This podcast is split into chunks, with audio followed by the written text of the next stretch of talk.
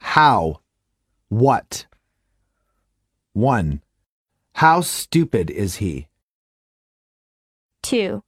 How expensive this car is. 3. What a beautiful color. 4. What lovely flowers.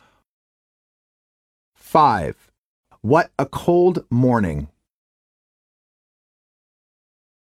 Dialogue 1.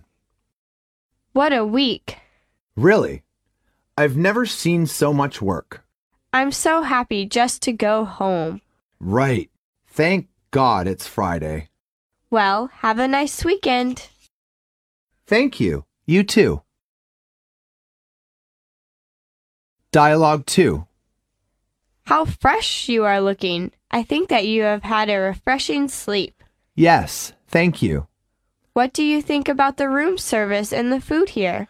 The room service is quite satisfactory, and the food is very delicious.